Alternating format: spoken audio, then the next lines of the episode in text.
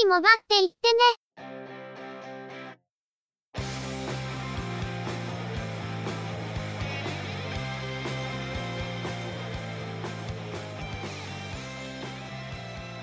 通信業界、モバイル、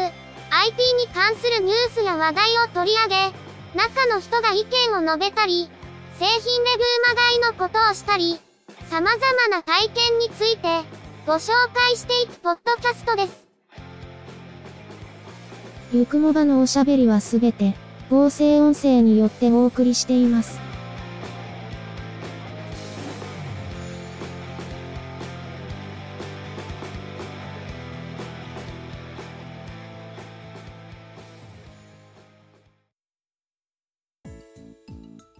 ゆくもば、第152回です。お届けいたしますのは、ネタを探してくるのが、中の人。そのネタをお話しするのは、佐藤ささらと、鈴木つづみです。さて、2016年度も終わり、とうとう2017年度に突入です。ゆくもばもスタートから丸3年を経過、4年目に突入しました。なんだかんだ言いながら、秋っぽい中の人にしては本当によく続いてると思いますが、これは本当にお聞きいただいている皆様のおかげさまですね。今後とも、引き続きごひいきいただけると、ありがたいです。今後もより良い内容としていくために、皆様からもご意見をいただけると、大変嬉しいです。中の人一人の視点だと、どうしても偏りが激しいので。それ、しれっと中の人のことディスってるよね。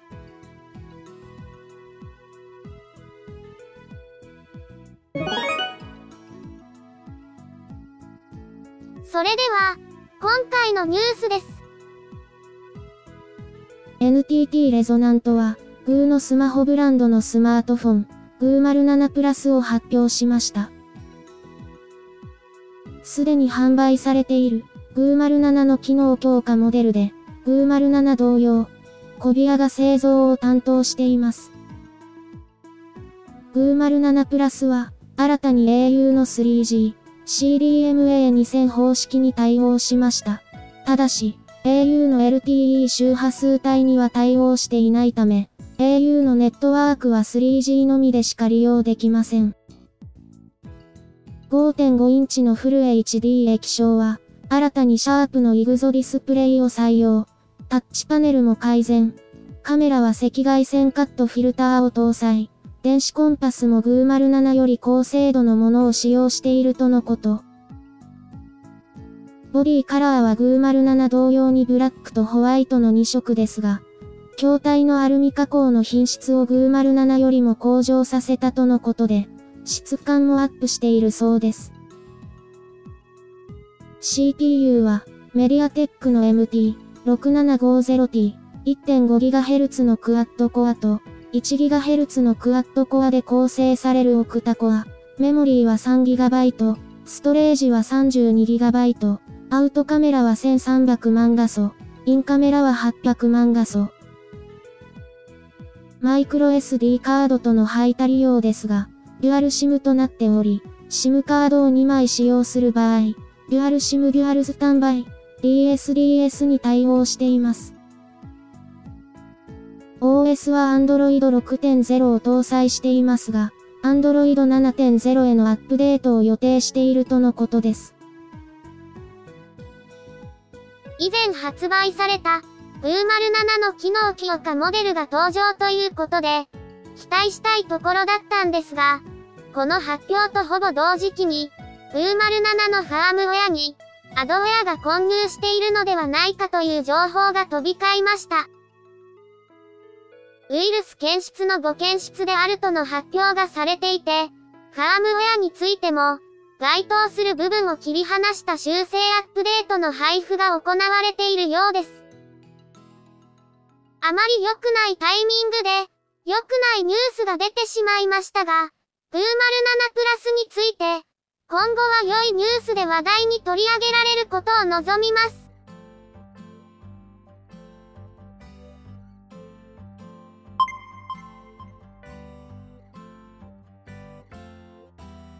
Apple は iOS 10.3の提供を開始しました。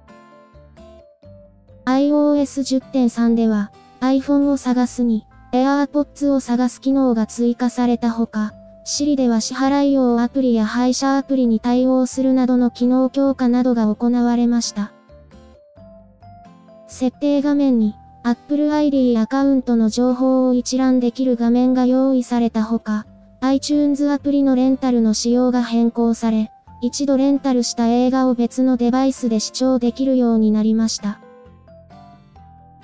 なお、今回のアップデートで、ファイルシステムが従来の HFS プラスから、新たに Apple ファイルシステム APFS に変更されました。APFS は、モバイルデバイスのフラッシュストレージや、Mac の SSD に最適化されており、セキュリティや安定性、信頼性が向上していることが特徴とされています。Apple は、iOS 10.3のリリースと同時に、MacOS Sierra 10.12.4、WatchOS 3.2、tvOS 10.2もリリースしています。iOS 10.3では、APFS にファイルシステムが変更されたため、アップデートが中断された場合にデータが消失してしまう恐れがあるとして、事前のバックアップが通常にも増して推奨されています。また今回のアップデートで、ストレージの空き容量が増加する傾向にあるようで、中の人の iPhone 5C と iPhone 6は、共に空き容量が 1GB 近く増加しました。iPhone 5C は 16GB モデルなので、ストレージ容量が少ないモデルでは特にありがたい改善ですね。動作速度についても改善されているみたいで、これまでよりも動作が軽くなっているように感じられます。iCloud でのバックアップだけではなく、ローカルでもバックアップを取るのをおすすめしますが、万全の準備をしてからアップデートに臨みたいですね。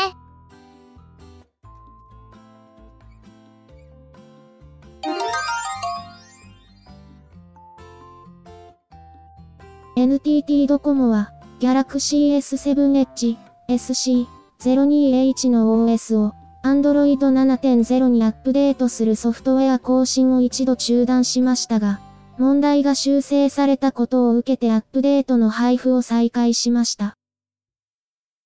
Android 7.0へバージョンアップするソフトウェアアップデートは、3月17日に配布を開始しましたが、3月24日に省電力モードと緊急時長持ちモードが設定されていると、稀に正常に動作しない場合があるとして、提供を中断していました。不具合に対処した上で、3月29日から提供が再開されており、提供中断前にアップデートを済ませたユーザーに対しても、不具合を修正するソフトウェアアップデートが追加配布されています。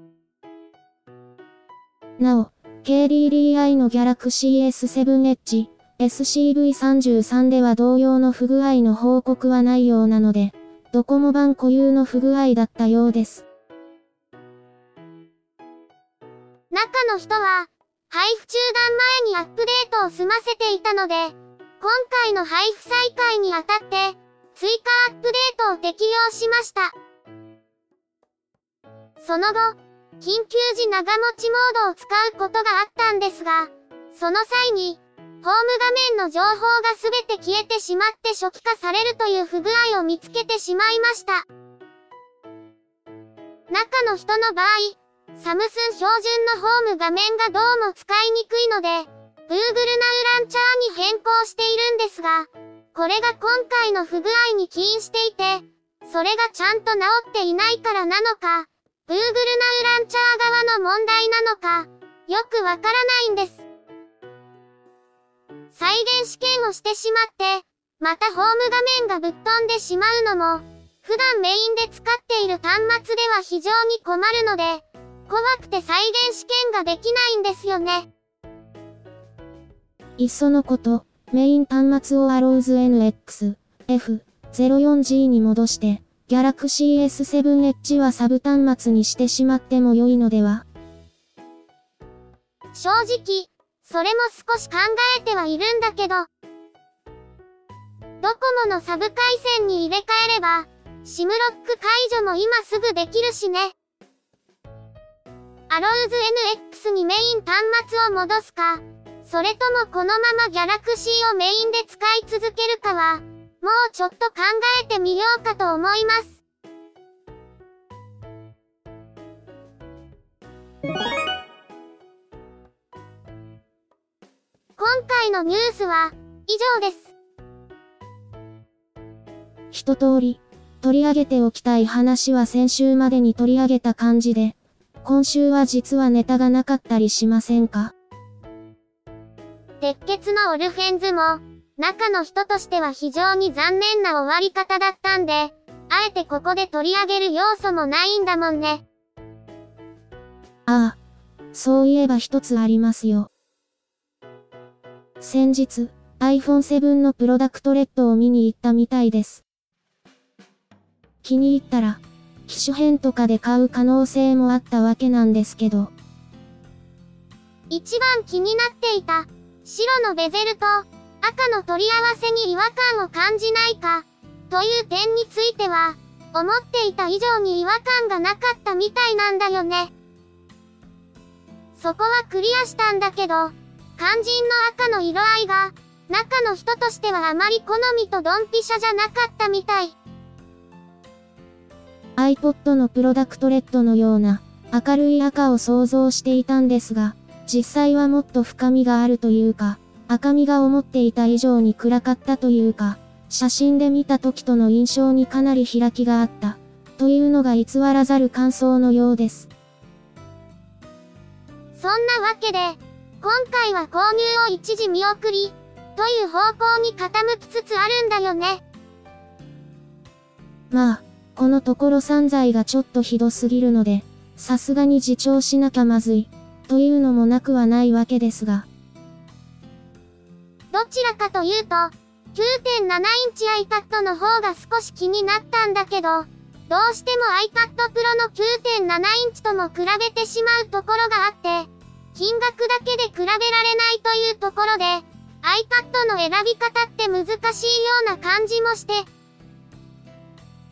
というか、中の人の今の生活スタイルって、それほどタブレットが活躍しそうにないじゃないですか。そこが一番、踏ん切りがつかない理由なんだけどね。それよりも、今回の iOS 10.3のアップデートで、思っていた以上に iPhone 5C の動作が軽くなったのと、ストレージ容量に余裕ができたんで、これまでは継続運用を諦めてたんだけど、また使えないかなっていう模索が始まってるんだよね。時々この模索ってしてますよね。てか、このサイズ感が好きなら、iPhone SE を買ってしまった方がいいんじゃないかと思わないではなく、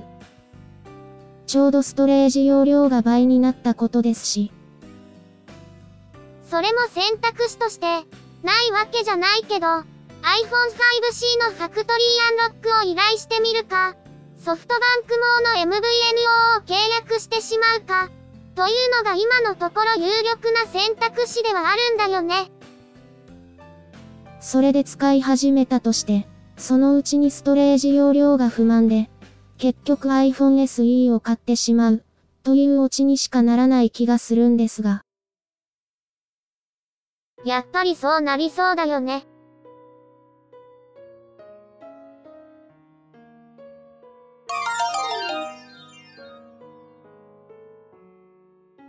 ゆくもばでは、お聞きの皆様からの、ご意見、ご感想などのコメントをお待ちしています。